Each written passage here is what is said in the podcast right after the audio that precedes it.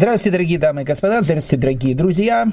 Как э, говорил в свое время Гиппократ, жизнь коротка, искусство вечно. Ну, если Гиппократ э, такие вещи говорил о э, искусстве, э, то что тогда мы можем сказать о Перкея Воте, о кладице мудрости, которую мы с вами уже не первый урок рассматриваем. Ну, раз начали говорить про Гиппократа, давайте, в принципе, с с Гиппократа и начнем. Ведь наша Мишна будет посвящена разновидностям темперамента. А древнегреческий такой медик Гиппократ который жил в V веке, он э, высказал предположение о том, что темперамент влияет жидкость, которая находится в организме человека. Поэтому чем больше преобладает та или другая жидкость, тем больше человек может быть нервозным, спокойным, романтичным и так дальше. Но вот, допустим, Гиппократ считал, что сангуис, то, что на латыни обозначает кровь, э, отсюда происходит темперамент, который называется сангвиник. А вот если, допустим, в человеке э, преобладает желчь, что на греческом будет холе, э, тогда он становится холерик. А если, допустим, э, в человеке преобладает больше слизь, то он становится тогда флегматик. А если э, в человеке преобладает не просто желчь, а такая черная желчь, э, то человек становится меланхолик. Так, в общем, считал Гиппократ, и поэтому все чисто физиология, что тебе, то, что называется, в голову ударит, так человек, в принципе, себя и ведет. Э, где-то в 17-18 веке, э, воспользовавшись э, делением Гиппократа, было решено вот взять эти четыре модели темперамента и из них, в общем, как бы вывести все поведение человека. Поэтому так и получился флегматик. Флегматик человек такой, прям как Штирлиц, известный такой персонаж, он такой нордического такого характера, скупные эмоции и чувства, нетороплив. И, но с другой стороны, он э, всегда проявляет такое большое упорство к работе, то есть такой спокойный, непробиваемый, малоэмоциональный, э, но очень умный. Э, это такой флегматик. А, допустим, может быть человек, который холерик. Холерик, как правило, как правило он быстрый, неуравновешенный, резкий, может там, там, там накричать, а, и с другой стороны может довольно быстро и успокоиться. А, третий такой вариант характера это сангвиник. Э, я, я думаю, что я где-то будет, наверное, больше сангвиник. Это человек такой более живой, подвижный. Он может работать в том, что ему нравится. Если ему что-то нравится, будет учиться там днем и ночью. Что-то не нравится, э, ну, в общем, будет бездельничать. Э, это такой типичный сангвиник, ну и меланхолик. Меланхолик такой, ну, в общем, меланхолик. Все знают, кто это такой такой ранимый, э, постоянно там жалуется на жизнь, никто меня не любит, никто не приколубит. Ну, известны эти э, фразы. Они всегда звучат э, в устах меланхолика. Поэтому в принципе, как бы тут и все понятно. Потому что Гиппократ говорит, что на характер человека, на его темперамент влияет жидкость, опять же, что ударило в голову, то и человек делает. Э, психология современная говорит, э, ну, как бы физиология больше ничего э, лишнего. Жидкость, может, не влияет, а вот, ну, как бы работа мозга и так дальше. Был еще один такой герой, которого звали Король, просто так он и представлялся, здравствуйте, говорит, я Король. Это один из таких, один из самых таких ярких персонажей шварцевских сказки в «Обыкновенном чуде». Вот Король, он тоже такой идет по э, современной психологической юнговской такой теории, э, и он говорит о том, что, в принципе, говорит, э, а за что меня, говорит, обвинять? Когда он кого-то хотел там отравить, он говорит, сейчас, говорит, во мне играет мой дядя. А мой дядя, говорит, был человек такой ранимый, такой очень такой романтичный, иногда, говорит, в компании наговорит, говорит, три короба, а потом, говорит, жалко, что наговорил много, взял, говорит, человек потом и отравил, а потом, говорит, переживает. Ну, вот типичный такой меланхолик, я не знаю, не знаю, холерик с меланхоликом, вот такой вот. И э, король э, Шварцевский говорит, я тут вообще, в принципе, и, и ни при чем. То есть, все играет гены. В принципе, э, Гиппократ э, с ним бы согласился и сказал бы о том, что ты совершенно прав. С точки зрения современной психологии он тоже совершенно прав. Ну, в общем, как бы то, что преобладает в головном мозге, то, в общем, и поведение человека. В принципе, был еще один такой известный психолог, его звали Исав, известный такой человек, э, Исав Исхакович Аврамов. Это был внук Авраама, э, нашего праца Авину, сын Исхака. Э, так вот, Исав Иса, Исхакович, он, в принципе, говорил точно такую же вещь, потому что что такое Исав? Исав, само слово, оно происходит от слова «сделанный», «готовый», вот уже такой цельный. Поэтому, когда рождается Исаф, он был даже такой уже как волосатый такой, то есть ну, как, бы, как бы полусформированный человек. Поэтому э, психология Исава, она, в принципе, тоже была плюс-минус такая же, как психология у короля в шварцевской сказке о том, что «а что я могу сделать?» Вот, в принципе, такой я. Э, вот э, во мне сейчас сыграли такие гены, такие гены, такая жидкость в голову ударила, другая жидкость в голову ударила. Вот, в принципе, и весь темперамент человека. На этом, в принципе, мы можем наши уроки закончить, но мы это делать не будем по одной простой причине, потому что Мишна 11 в э, трактате Перкеевод, который мы сейчас будем как раз учить, она говорит э, словами э, Станиславского. А помните, что сказал великий Станиславский? Он сказал «не верю». Вот Мишна 11, она, в принципе, не верит по одной простой причине, потому что она говорит о том, что все это ерунда ну, как можно и не, не ерунда с точки зрения там, медицины. Сейчас нас еще там э, камнями забросают, скажут там, вот где мракобесие это обитает. Э, ну, в принципе, в принципе, наша Мишна 11, она дает четыре других градации темперамента человека, которые совершенно другие. Вообще, э, это очень важно понять.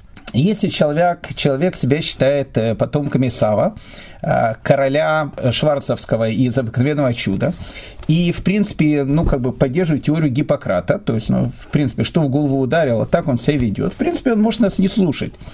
Но если человек себя считает потомком Якова, или, может быть, даже не его потомкам, а тем человеком, который слушает Якова и считает, что его философия – это богоданная философия, он даже услышит в слове «Яков» э, ответ о том, что э, тут что-то не то. Потому что Яков, как вы знаете, происходит от слова «экев». А «экев», как вы знаете, происходит от слова «пятка». А пятка, э, оно происходит от того, что человек, он ну, как бы, человек начинается с пятки – вот э, с пятки он начинает расти. Человек, он сам себя по маленькому кирпичику строит. Поэтому, в принципе, вот как человек себя построит, таким человек, в принципе, и может стать.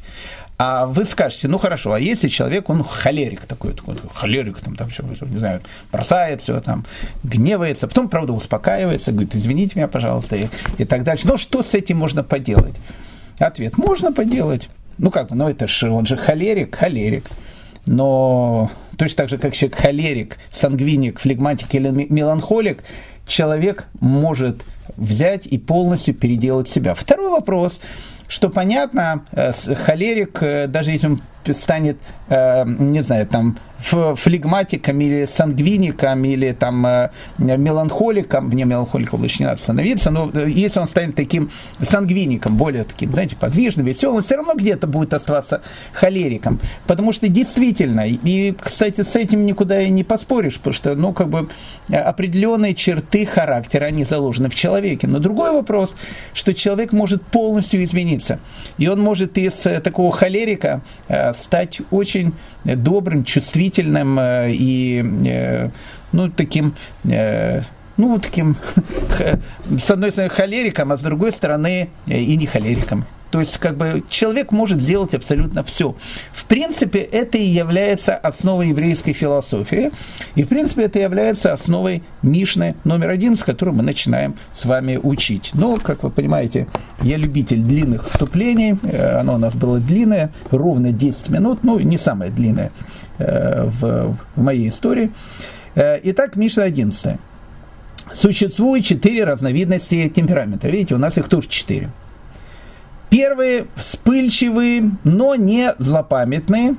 Написано, что он теряет свою заслугу. Ну вот, видите, такое типичное.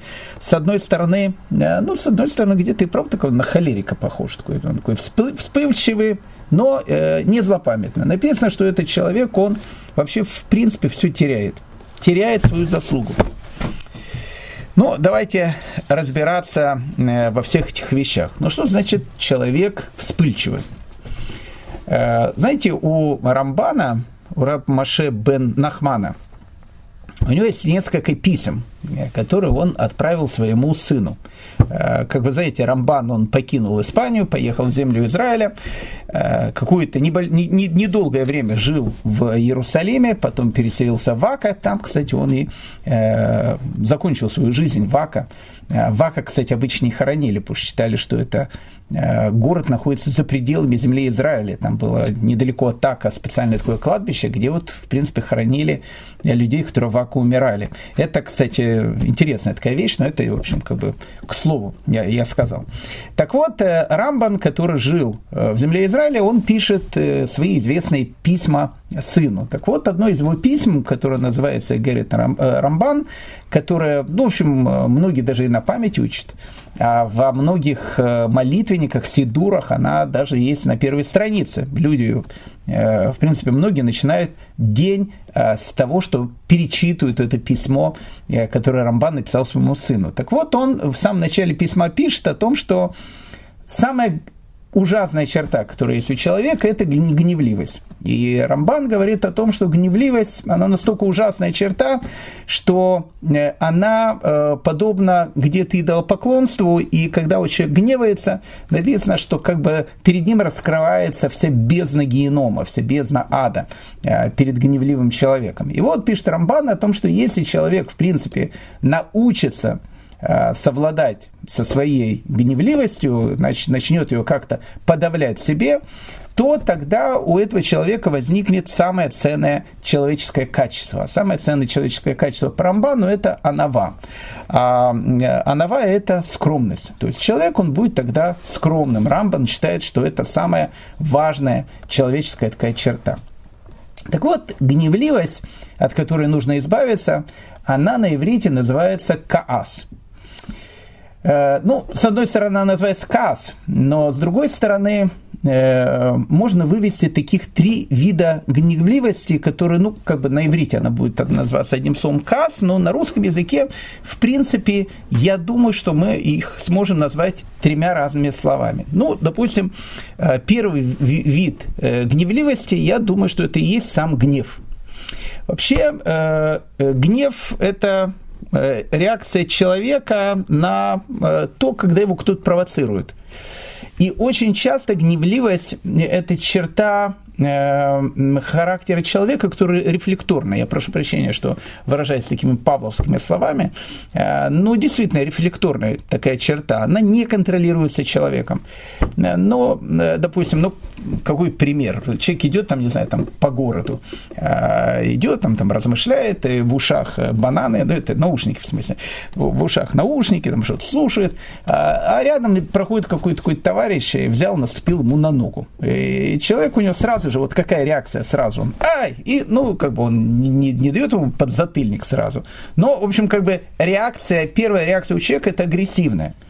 А, опять же, еще раз, человек не, не обязательно начнет там кричать, орать и так дальше. Но а, нужно понять о том, что вот понятие гневливость, еще раз, это понятие рефлекторное у человека. Действительно, вот если там, не, не знаю, кто-то ему что-то, э, не знаю, вы идете по городу, кто-то приходит, вас там оскорблять начинает, там, или еще какие-то вещи происходят. То есть у человека есть какая-то реакция, которая, ну, которая как бы есть. Э, не только у человека, кстати, но есть и у животных, потому что человек, как вы знаете, он же похож э, на кентавра, то есть он наполовину человек, наполовину ангел. Поэтому как бы иногда какие-то животные черты характера есть у человека, гневливость, это такая рефлекторная черта. А вот дальше происходит вторая вещь вот когда у человека происходит, ну, скажем так, реакция на э, его, на провокацию его гневливости, вот тогда возникает вторая вещь, я бы ее назвал бы, не знаю даже как назвать, я бы ее назвал бы, наверное, ярость. Вот ярость – это уже черта человека, когда он решает, а что же ему сделать после того, как на него кто-то э, наступил ему на ногу. Э, либо там улыбнуться и сказать ничего страшного, либо там начать орать, там, э, кричать и, в общем, не знаю, там, драться, бросаться и, в общем, делать какие-то вещи. Вот эта вот вещь, она называется ярость, вторая как бы черта характера. И третий, я думаю, так уровень э, такой вот гневливости, раздражительности у человека – это злопамятность. Э, либо человек, он такой злопамятный и помнит э, всякие такие подробности, э, таких до деталей, иногда подробности, либо человек, наоборот, не злопамятный. Потом прошел уже, через пять минут забыл, там, что произошло. Так вот, что интересно, вот первая э, черта характера, которая у человека есть, о котором мы говорим, точнее не черта характера, а первый как бы вид э, гнева, то, что мы таки называем гнев, это такое, ну, как бы рефлекторная реакция человека, она человеком не контролируется. Ну, действительно не контролируется человеком. А вот вторая и третья, она человеком контролируется полностью, потому что когда тебе наступили на ногу, первая твоя реакция будет «Ай!» и даже сказать, может быть, что-то, ты инстинктивно там скажешь ему. А вот дальше уже идет вторая черта, э, вторая э, возможность твоего действия. Либо ты улыбнешься и скажешь, ну ничего страшного, либо, в общем, ты начнешь там скандалить, кричать, возмущаться и так дальше. И вот, э, вот эта черта, она полностью Э, подлежит и находится под контролем человека, то есть под полным его контролем. А вот э, третья часть, э, злопамятность, то же самое, она тоже полностью находится под контролем человека. Поэтому, когда мы с вами говорим о Мишне 11, мы с вами говорим о второй и третьей, если так можно сказать, этапе развития гнева у человека.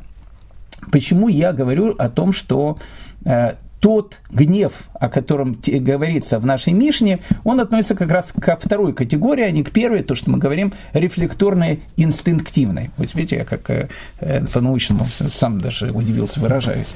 Э, откуда мы это знаем? Да вот, откуда мы знаем из э, трактата «Шаббат», Потому что трактат Шаббат э, и как раз и говорит о том, что гневливость, она подобна идолопоклонству. И она как раз и говорит, трактат Шаббат, и говорит, что же это такая за гневливость, которая подобна идолопоклонству. Она говорит, это когда человек э, как бы гневается, и тот, кто рвет на себе одежду или ломает вещи, написано в трактате Шаббат, этот человек, в общем, похож на идолопоклонника, ни много ни мало. Мы не будем входить в подробности, почему именно на идолопоклонника он похож. Но вы скажете, конечно же, что когда я ссорюсь с женой, э, я редко бью тарелки. Или жена скажет, а я тоже там не часто скалкой мужа могу там огреть. Э, так, бывает, конечно, такие вещи, но, в общем, там не очень часто. Но, в, в принципе, тут не только о том, что надо что-то рвать, ломать, бросать, портить, а в принципе вот неадекватная реакция, вот эта неадекватная реакция человека на тот внешний раздражитель, который есть у него, это, в принципе, и является э, той вещью, которая является самой страшной э, пороком, который есть у человека. Во-первых, самое страшное, во-вторых, самый глупый. По одной простой причине, потому что, знаете, гневливость, она похожа на пьянство. Э, потому что, знаете, пьян человек, он иногда там но наговорит с три короба что-то, а потом утром, э, то, как, как выражается, знаете, у нас на высоком языке с Будуна, прошу прощения, проснется, и ему скажут, э, что он там наговорил, и человеку так стыдно будет. Он говорит, неужели это я? Неужели я такой скромный, интеллигентный мог, в принципе, э, наговорить э, такие вот, э, такие вот вещи великим русским, а может не только русским языком. Так вот, гневливость то же самое. Вот человек может там, значит, орать, там, кричать, гневаться, трубки швырять, там, не знаю, посуду бить. Потом, как правило, человек остывает и думает, что же был такой дурак. Э, может быть, как-то вернуться в прошлое и как-то э, все эти дела исправить. Поэтому обратите внимание, первая черта темперамента человека, то есть это типаж человека. Что это за типаж? Э, человек, он вспыльчивый, но не злопамятный. То есть то, что он не злопамятный, кстати, это уже хорошо. Ну, как бы это уже хорошо. Знаете, бывают такие люди злопамятные, страшное дело, э, в принципе. Я даже таких людей знаю. Э, иногда там э, вот встретишь, он тем, тем э, вспомнит, э, как, что когда ты учился вместе в школе во втором классе, как ты ему там, не знаю, там, там подзатыльник дал или еще что-то. Есть такие люди, ну, мало ли что такие, злопамятные. И иногда, знаете, когда муж с женой ссорится, жена иногда такие вещи вспомнит из биографии мужа, что, в общем, просто волосы дыбом становятся. Думаешь, как же она все это помнит? Помнит иногда. Так вот, э, э, злопамятность э, ужасная черта. Но вот, э, вот э, первое, это типаж темперамента человека, как раз он, э, понимаете, он не злопамятный. И с одной стороны, это хорошо, но он вспыльчивый. Поэтому написано вспыльчивый, но не злопамятный. Он теряет свою заслугу из-за своего недостатка. Это очень важно, потому что то, что он не злопамятный, это очень хорошо. Ему все скажут, молодец, э, э, поэтому получаешь Нобелевскую премию за то, что ты такой вот молодец, там держишься в руках, э, точнее в руках себя не держишь, но человек не злопамятный, добрый, не злопамятный человек. Но то, что ты дурак, сделал в момент своей вспыльчивости, как бы ты все потерял. Поэтому э, вот этот вот типаж человека, он очень-очень опасный, очень-очень плохой. И э, Мишна, э, наша одиннадцатая, когда она переводит этот типаж, первый типаж, э, разновидность темперамента человека, она как раз говорит о том, что это не диагноз, это не приговор, точнее. Это э, как бы диагноз, который человек должен услышать и сказать, да, да, да, да, вот это я, это я сам. Вот, вот как бы вы, как, точно вы меня тут описали. Но вот здесь, вот, вот здесь, самое главное, в отличие от Геродота, тут как раз человек может делать все, чтобы Э, исправить эти черты характера. И мы сейчас будем смотреть, как, как именно исправлять. Ну, мы прекрасно все знаем о том, что та же самая э, Мишна в трактате Перкеевод говорит о том, что кто э, человек, какой человек является сильным, вы скажете, тот человек, который там штангу 200 килограмм может там поднять, или там, э, не знаю, там э, бодибилдингом занимается. Но Перкея вот говорит, нет. Сильный человек – это тот человек, который способен э, контролировать э, свой темперамент. Тот человек, который способен контролировать свой ецерара. Это и есть ецерара, дурное начало человека. Вот этот человек сильный. То есть человек, он может быть такой вот, ну, как бы маленький, тщедушный и все, а с другой стороны просто богатырь. Вот настоящий такой богатырь духа. Вот э, что бы там ни происходило, вот человек может так себя контролировать, вот этот человек сильный. А с другой стороны, человек может быть там двухметровый амбал и быть полным слабаком. Э, ну вот в этом, в психологическо-духовном плане. Поэтому контролировать себя нужно. И если человек видит вот в этом первом э, типаже темперамента самого себя, он должен, в нем должен загореться эта красная лампочка, пим-пим-пим, и он должен сказать, да, все, это я. Значит, надо что с собой что-то делать. А награда э, за то, что человек, в общем, как бы ведет себя по-другому, она очень большая. Вот известная история в, в Талмуде, в трактате Рошана. Написано, что однажды Раф Уна, э, сын Раби Ишу, он очень сильно заболел, и находился, ну вот, в принципе, в присмерти. И к нему пришел э, Раф Папу. Ну, Раф Папа, или на ашкенадской традиции Раф Попа. Э, ну, в общем, как, как угодно назвать. У меня сын иногда приходит, говорит, что у нас там учитель, так как-то Рава, говорит, некрасиво называет. Ну, в общем, как греч... имя, кстати, греческое, по большому счету, слово папус. Но не в этом дело. Великий был Равин, одним словом. Поэтому приходит Рав Папа или Папо э, к э, Рав э, Уни, сыну Рав Ешуа, и вот он приходит, видит, что он в очень таком состоянии, и он понимает о том, что, скорее всего, Раф Уна не выживет. И он говорит его семье о том, что, слушайте, я бы на вашем месте уже, в принципе, там приготовил, там, приготовьте там саван, там, в общем, закажите место там на э, там, кладбище, не дай бог, договориться с погребальным братством и все дальше, потому что, как бы, Рафуна не жилец, одним словом. А Рафуна выжил, Рафуна выжил, и Талмуд говорит, что Раф э, этому папе было настолько неудобно, что, ну, как бы человек там болел, а он уже пришел к его семье и там начал говорить о том, что он не выживет, все, что он стеснялся показаться на глаза э, к. И однажды Рафуна его, значит, увидел, э, и говорит Раф этому папе о том, что, ну, как бы, я знаю всю эту историю, знаю, что ты там стесняешься мне там на глаза показаться и так дальше, выбрось это из головы. Ты знаешь, говорит, на самом деле, он говорит, я должен был действительно умереть. И то, что ты сказал, это было вот чистая правда.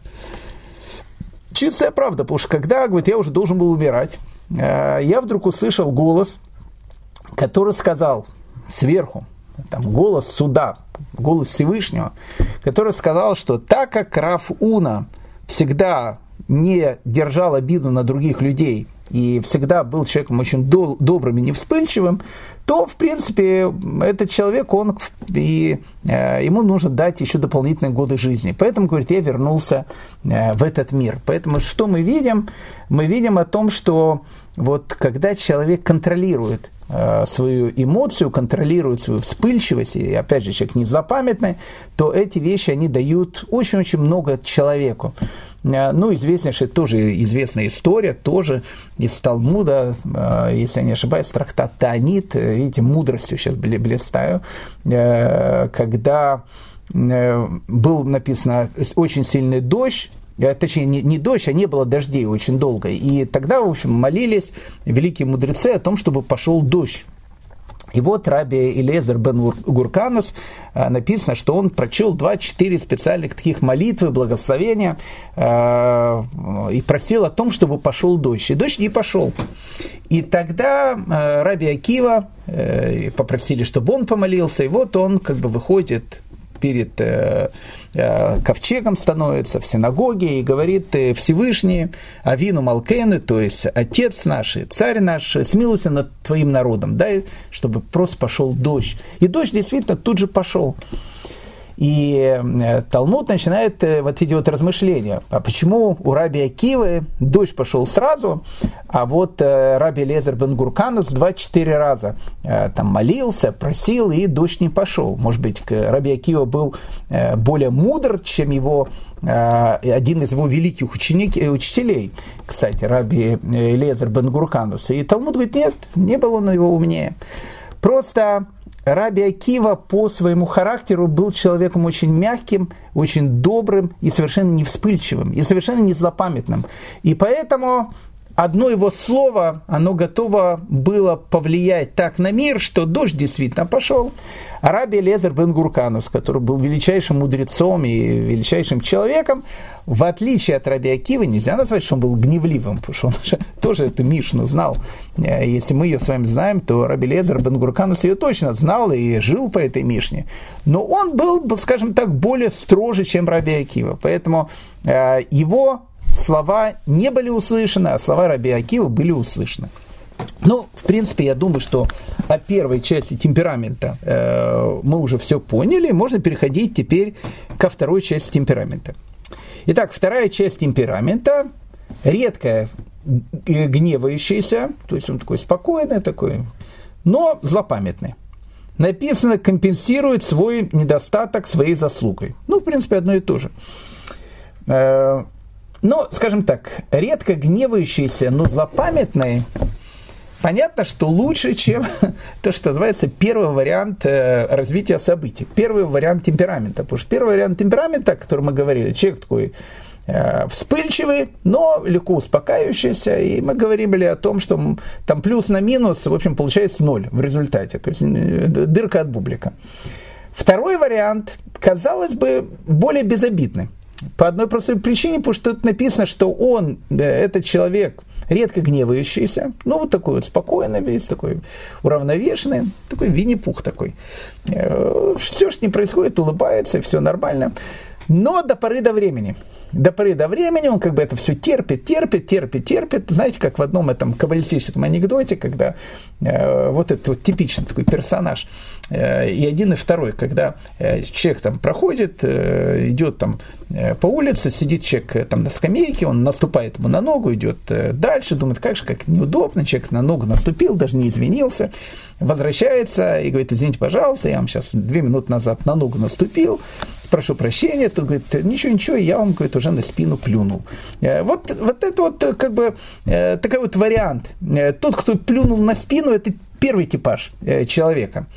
Первый типаж человека, ну вот как бы ему там ногу наступили, он сразу пак и на спину плюнул. А вот второй типаж человека, он такой спокойный. Там на ногу наступил, там, раскаивался, он такой спокойный весь такой. Но будет долго помнить, что тот ему на спину плюнул. Опять же, этот вариант, он более безопасный. Почему? Потому что в этом варианте выбора мужа, если вы, опять же, слушают девушки, э, тут, конечно, более лучший вариант, потому что он не будет бить тарелки, э, не будет швыряться вещами, э, потому что он такой, ну, как бы его тяжело вывести из себя, ну, запамятный.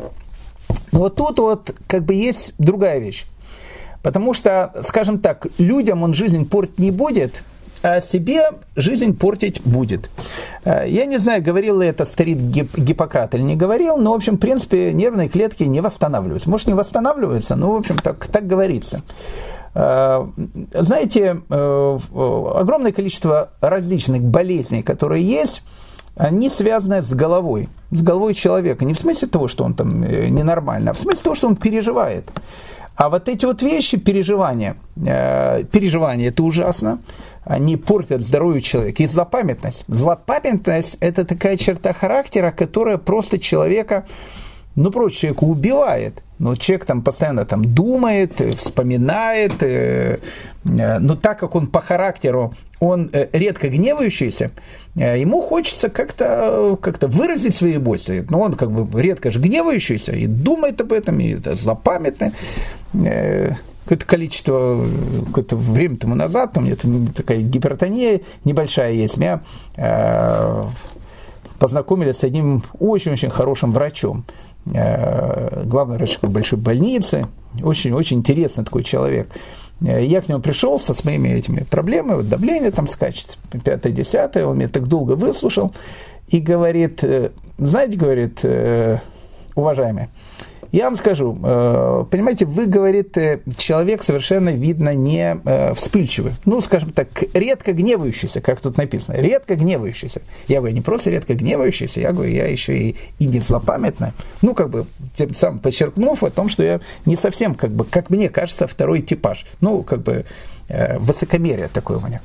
Но он говорит, знаете что, говорит, у вас, говорит, все, все проблемы из-за этого. Вот э, если бы вот у вас, э, не то, что вы злопамятны, а то, что вы там переживаете какие-то вещи, у вас все это в голове, а так как вы редко гневающиеся, то как бы все эти вещи идут на давление. Я говорю, что же делать? Он говорит, ну что делать? Он говорит, пойдите, говорит, нарите на кого-то там, не знаю, там, разбейте что-то. Он говорит, увидите, сразу давление 120 на 80. Ну, он говорит, тут же. Я говорю, нет, знаете, у нас так нельзя. Он говорит, у вас так нельзя, тогда сидите на таблетках, либо, говорит, э, читайте 11 Мишну трактат Перкея. Вот он был совершенно прав, абсолютно. Так вот, э, вот тот типаж, о котором тут говорится, что человек редко гневающийся, ну, запамятный, вот злопамятность – это та черта характера, которая, в принципе, убивает человека. Еще раз, как сказал великий экклезиаст, а великий экклезиаст – это Соломон Давидович, э, ну, имеется в виду царь Шламо, он говорит, что, в принципе, человек с таким характером, он считается, ну, как бы самым глупым человеком. Это признак глупости. Признак полной глупости по одной простой причине. Потому что человек так портит свое здоровье, он сокращает свою жизнь. Поэтому, если человек сейчас нашел э, себя вот в этой второй модели нашего темперамента, о том, что мы говорим, он должен на минутку как бы э, подумать и сказать, так, что нужно делать? Ну, что нужно делать, может, потом посмотрим. Так, третий вариант темперамента. Редко гневающийся и еще и не злопамятный. Такой человек, он называется у нас хасидом. Ну, не в смысле того, что он в штрамеле ходит, а в смысле того, что он хасид, в смысле хасид, то есть человек, он благочестивый. Обратите внимание, это человек редко гневающийся, э, смотрите, тут не написано не гневающийся, потому что, еще раз, бывают такие вещи, когда, э, когда, скажем так, гневливость должна, ну не то, что гневливость, строгость должна быть. Строгость должна быть. Э, у меня там не так давно, это один мой сын э, там что-то сидел, там философствовал, он очень умный такой, э, и, и говорит, вот там какой-то мальчик, там все, говорит, там, э, там папа наш там в шаббат ему что-то сказал, он так прям там по стойке смирно, и он говорит там другому моему сыну, говорит, ну, думает, что папа наш такой строгий. Если бы, он бы знал бы, что папа там даже букашку не обидит, то он бы вообще бы даже не обратил бы на это внимание, на все его угрозы, которые он говорит. Но, как бы, это плохая черта характера. Не, не его, моя. Если, если ну, как бы сын э, видит такие вот вещи. Иногда человек должен быть строгим, но в какой форме строгости? Э, рассказывают историю про Рафи Сройля Салантера, основоположника такого движения, которое называется Мусар. Опять же, он не, не создатель Мусара. Мусар – это такой этический взгляд на э, это Тора, этика, этика Торы, скажем так, вот это Мусар. Э, он не создатель Мусара. Мусар существовал с горы Синай, с момента, когда Тора была получена. Но был человеком, который говорил о том, что это надо учить. И, в общем, ну вот Раф Исроль Салантер, необычный человек совершенно. Так вот, э, рассказывает э, историю, а про него все истории, это такие правдоподобные истории, не то что какие-то майсы, то, что называется, анекдоты, что однажды какие-то его ученики, ученики у него были люди великие, безусловно, ну как-то что-то неправильно себя повели, и Рафис Роль Салантер э, начал их критиковать, скажем так. Он никогда, понятно, там не, не швырял э, там, э, э, вещи, не, не бил чашки там, и так дальше, потому что это был человек мусара.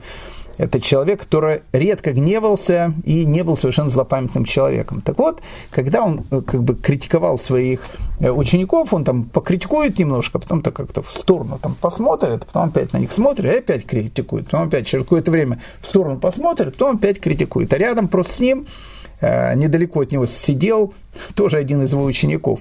И он как раз, э, ну, как бы так он сидел рядом с ним, он, когда Рафсалантер поворачивался, он слышал, что говорил Рафсалантер. А Рафсалантер постоянно говорил одну и ту же фразу. Он говорит, я сейчас гневаюсь понарошке. Я вообще совершенно не гневаюсь, я их люблю моих учеников очень. Но, но просто мне сейчас надо показать о том, что я как бы, ну, как бы строгий потому что иначе не будет строгости в каких-то вещах, то люди на голову сядут, то, что называется. Поэтому, поэтому он поворачивался и говорил, я сейчас гневаюсь понарошке. Это все понарошке, это не, не, не, не, не по-настоящему то, что происходит. Поэтому редко гневающийся и незлопамятный человек, такой человек называется хасидом. Это э, высшая форма, даже не высшая форма, это в принципе то, к чему должен прийти каждый человек.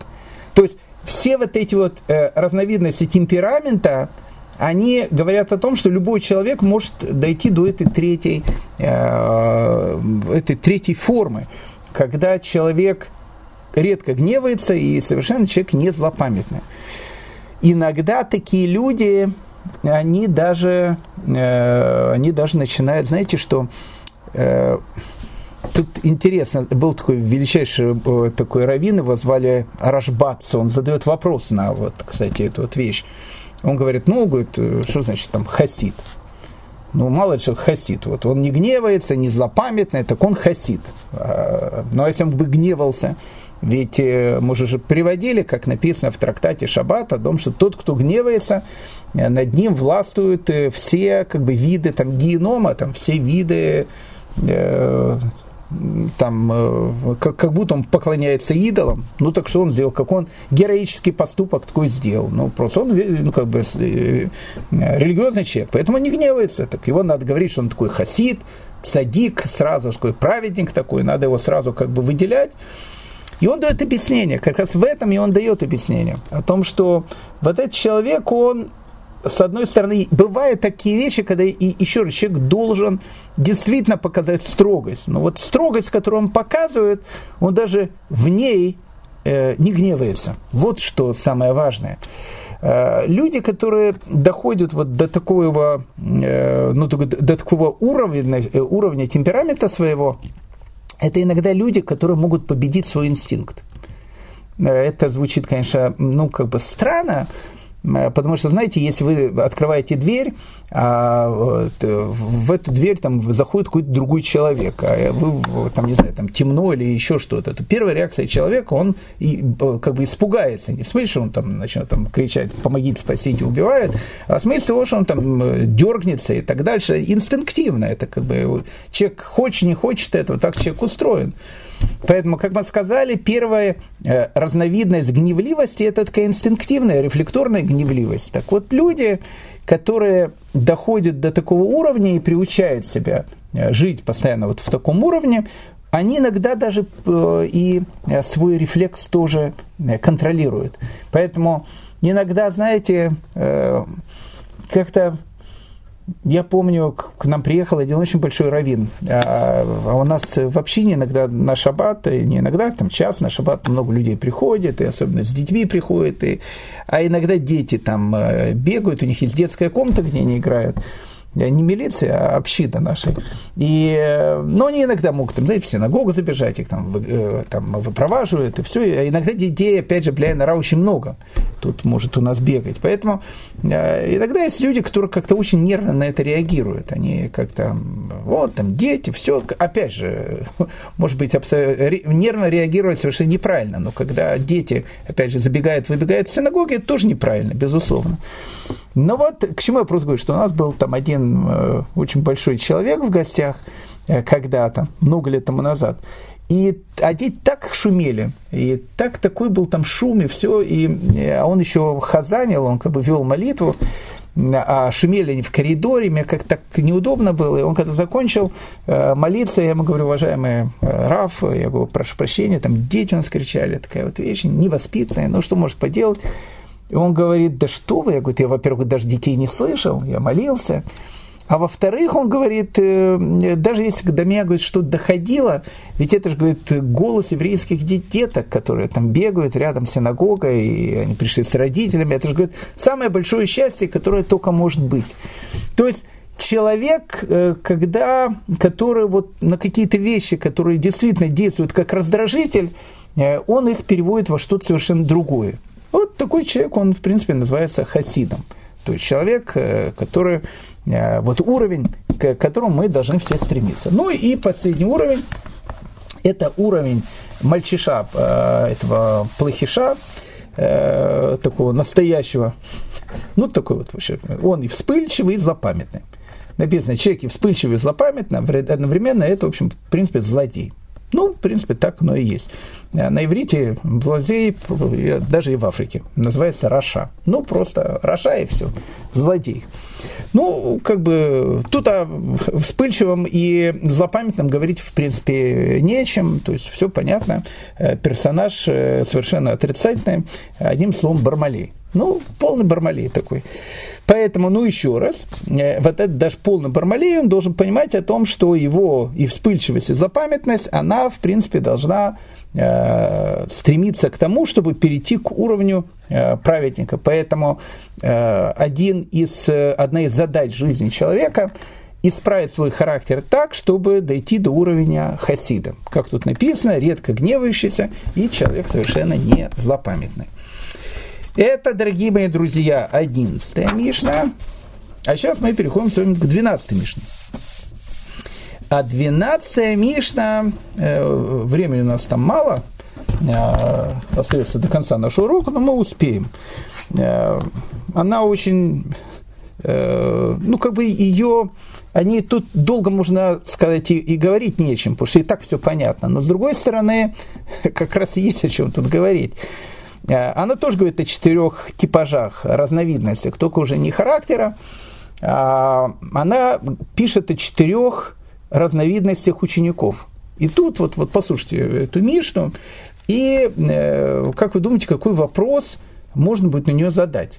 Э, вот я, кстати, когда первый раз прочел, как, когда-то, много-много лет назад, я, этот вопрос у меня и был. Вот сразу же, вот сразу почему-то пришел в голову этот вопрос. Вот послушайте, за это придет у вас этот вопрос э, или нет. Итак, существует четыре разновидности учеников. Быстро усваивающие, но быстро забывающие. Больше теряет, чем приобретает. Ну, первый уровень такого ученика быстро все усваивает. Э, знаете, бывают такие талантливые люди – Бывают такие, ну вот от природы талантливые люди. Вот они все на лету усваивают. А с другой стороны, как-то по жизни какими-то шеломазалами становятся. Ну вот есть такие. Ну как бы они быстро все усваивают, а, а потом быстро все забывают. То есть, ну как бы они э, у них есть талант, но, наверное, нет усидчивости э, у этих людей. Больше теряет, чем приобретает. То есть такой человек действительно больше теряет, чем, чем приобретает. Второй типаж тяжело усваивает, но не скоро забывает. Это такой, знаете, это не тугодум, это такой, знаете, типаж, который все делает, вот как бы красиво это сказать. Вот э, даже не знаю, как красиво сказать, пятой точкой. Но это, ну, это, наверное, красиво. Вот он сидит и, вот знаете, усердием. Вот он, может быть, не гений. Может быть, знаете, на лету не хватает ничего. Но так как у него есть такое вот усердие, такое усердие, он такой усердный, э, ему тяжело усваивать, но своим усердием то, что он приобретает, он не скоро теряет. Написано, что такой человек больше приобретает, чем теряет. Ну, тут абсолютно все понятно. Человек в данной ситуации больше приобретает, чем теряет.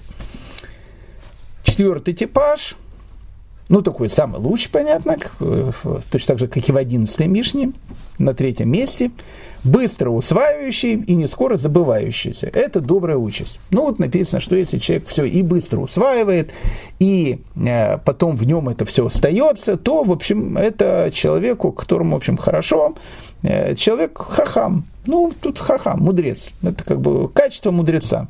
Его, в общем, добрая участь, он, в общем, в принципе, мудрец, такой человек. Ну и четвертый вариант, это вариант такой тугодума, такой тяжело усваивает и быстро забывает – это, говорит, дурная участь, э, так и написано «the hell Ну, так и пишется. Это, ну, как бы, ну, человек не повезло. Вот такую вот. Э, вопросы есть? Не, я понимаю, что вопрос может быть есть, вы просто высказать их не можете, потому что я же сам с собой разговариваю. Знаете, за, за время пандемии э, настолько привык разговаривать с телефоном, э, что, ну, как бы, я понимаю, что тут сейчас очень много людей слушают нас сейчас, но ну, ты что, с телефоном разговариваешь, поэтому как бы сам себе задаю вопрос. Э, если тут вопрос, у меня сразу вопрос возник, я вам скажу, какой. Понимаете, вот чем 12 э, Мишна отличается от 11. Я вам скажу, чем отличается. В 11 Мишне, понимаете, она направлена на то, что человек может себя изменить. Ну, да как бы она на это направлена. Человек может себя изменить, он должен дойти до уровня хасида. А это Мишна что направлено? Ну, слушайте, ну, один человек э, рождается, э, у меня есть там, бля, нора, там, дети – и у меня все дети разные совершенно. Есть те, которые на лету хватает, есть те, которые там на лету не очень хватает. Ну, как бы, ну, э, они там посидят, подумают и начнут там хватать. Ну, разные, ну, как бы, разные совершенно дети. У одних тех же родителей. Ну и что можно делать? Ну, как бы, ну, если человеку сложно, так что это теперь надо ему говорить, э, тут э, показывать пальцем в 12-ю Мишну и говорить, вот посмотри, какой ты такой. Это не еврейский подход. Ну, совершенно не еврейский подход, потому что это подход, э, ну, как, как мы говорили, где-то исавовский. Потому что, ну как, человек говорит, вот я такой, как я есть. Ну как, я выше, выше, выше себя перепрыгнуть не могу. Почему же тогда приводится 12 Мишна? Чему она учит? Ну, как бы, тут действительно так, речь идет о врожденных способностях. Есть люди-художники. Ну, вот люди, ну, действительно, потрясающе рисуют. Я знаю таких людей – меня, знаете, ну хоть э, мне в, в школе, когда я был маленький, Микки Маус научили рисовать, вот я его единственное сейчас до сих пор детям там рисую, ну, в виде там хасида могу нарисовать, в виде еще кого-то, ну, там да, кружочек, там два глаза, нос такой, все, э, ну, как бы и все. А бывают такие люди, вот, вот даже совершенно не понимаешь, вот я Э, не хочется какие-то вещи. Это я не, не понимаю Микеланджело. Может быть, Микеланджело по, по характеру человек был, то, что у нас там э, злодей называется из 11 Мишны. Ну, талантище. Ну как бы, ну как он взял э, этого Давида, взял, сделал, говорит, это говорит очень просто. Берешь, берешь, говорит, скалу и отбиваешь все лишнее. Ну он-то видел лишнее, я не вижу лишнее. Для меня это скала. Ну так что теперь делать? К чему тогда 12-я Мишна? 12-я Мишна, она, как и все в Перке Воде, это кладец мудрости. И она приходит нас учить одной очень-очень важной вещи. Какой очень важной вещи? Я вам скажу, какой. Знаете, иногда бывает, что многое в жизни зависит от учителя. Бывает учитель, знаете, бубнит что-то себе под нос. Бум-бум-бум-бум-бум-бум-бум-бум. И как-то и ничего не усваиваешь того, что он говорит. Но иногда, если он говорит что-то очень важное, если он очень важное что-то говорит, и ты понимаешь, что тебе это действительно очень важно, то ты даже его бум-бум-бум будешь воспринимать. Ну, к примеру, э, человек решил сделать то, что, в принципе, по еврейскому закону делать нельзя. Э, у меня есть один ученик мой, э, много лет тому назад, он мне хвастался долго. Я его критиковал, он, сначала он хвастался, потом я его критиковал. Он сказал, Равдали, я на свое 20-летие решил прыгнуть с парашюта. Вот там, на самолете, там, прыгнуть с парашюта, все. Ну, как бы я бы сказал, что, знаете, знаешь, э, евреи просто так не рискуют. Если есть угроза для жизни, ну, говорит, там нет никакой угрозы для жизни. Я говорю, слушай, бывает иногда парашюты э, могут и не раскрыться. Э, не дай бог, конечно. Но тут суть не в этом. Суть сейчас не в этом. К чему я просто говорю, что если человек решил прыгнуть уже с парашюта, и даже инструктор по парашютам, ну, такой, ну, полный бум-бум-бум такой, и он тебе будет говорить бум-бум-бум, там, деркни за это, бум-бум-бум, деркни за это, бум-бум-бум. Ты будешь слушать по одной простой причине, потому что это важно. Потому что ты понимаешь, если ты вдруг не за ту э, колдобину дергнешь, то, в общем, сам можешь в эту колдобину на, на земле превратиться. Поэтому будешь все очень внимательно слушать. А бывает, кстати, другая вещь. Бывает так, что учитель очень классный. И так интересно говорит. Ну, говорит какую-то ерунду. Не, не, в смысле, не, не, нет, может, он может, не ерунду говорит. Он, может быть, говорит какие-то э, вещи, но которые, ну, не знаю, там, ну, малоинтересные какие-то. Э, я в свое время занимался, когда учился в университете, у меня был один из э, моих учителей по предмету, я даже сейчас его не могу выговорить, как он назывался по этому предмету, но он был очень талантливый человек, потрясающий лектор. Это, кстати, врожденная черта характера. Но так как он преподавал такой предмет, который вообще просто вот такой, знаете, тук-тук-тук, никто, я, я даже не помню, что это было. Но я помню, что как он прекрасно преподавал. Ну и шутки были прекрасны. Шутки запомнил. Предмет совершенно не запомнил. Почему? Потому что он был мне не важен. И вот тут мы подходим к секрету 12 Мишны. А какой секрет 12 Мишны? А секрет 12 Мишны вот какой. Понимаете, все зависит от того, насколько ты видишь важность того, что ты учишь. Вот знаете, последняя вещь тяжело усваивает и быстро забывает – вот тут написано. Так вот, знаете, я вам скажу такую вещь, что тот, кто тяжело усваивает и быстро забывает, и опять же, если еще раз, не дай бог, мы не говорим о человеке действительно больном. Ну, ну и бывают люди, просто больные люди, не дай бог, хас халила, там, то, что называется люалей, ну, чтобы ни, ни у кого из нас этого не было, но бывают такие вещи. Но тут речь идет о том, что сам человек себе говорит, ну, я такой вот тугодум. Так вот, э, посреди этого тугодума и э, скажи ему, как моему этому ученику, прыгнуть с парашюта. Послушайте, любой тугодум усвоит э, слова инструктора на 5 с плюсом. Почему? Потому что это важно. Так вот, к чему э, приходится эта Мишна? Ведь она же приходит к этой, к третьей части, там где написано «быстро усваивающий и не скоро забывающий». Это добрая участь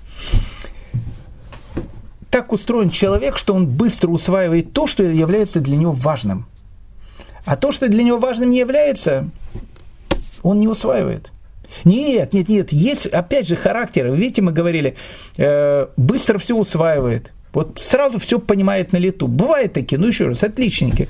Э, такие, знаете, вот они вот там сразу учитель сказал А, он уже я знает, там, как, как будет там последняя буква алфавит. Ну просто вот то, что, знаете, говорят, на лету все хватает. Ему, знаете, хоть давай к самый неинтересный материал, он все равно все помнит.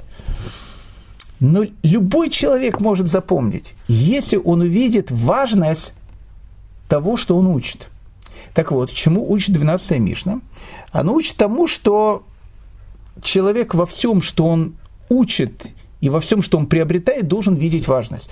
А теперь я скажу слова, которые к которым надо прийти. Ну, как бы их надо почувствовать, эти слова. Понимаете, самое важное, то, что есть у жизни, в жизни человека, почему он рождается в этот мир – Э, ведь он рождается в этот мир не для того, чтобы э, купить, э, не знаю уже какая там модель айфона, я уже сбился со счета.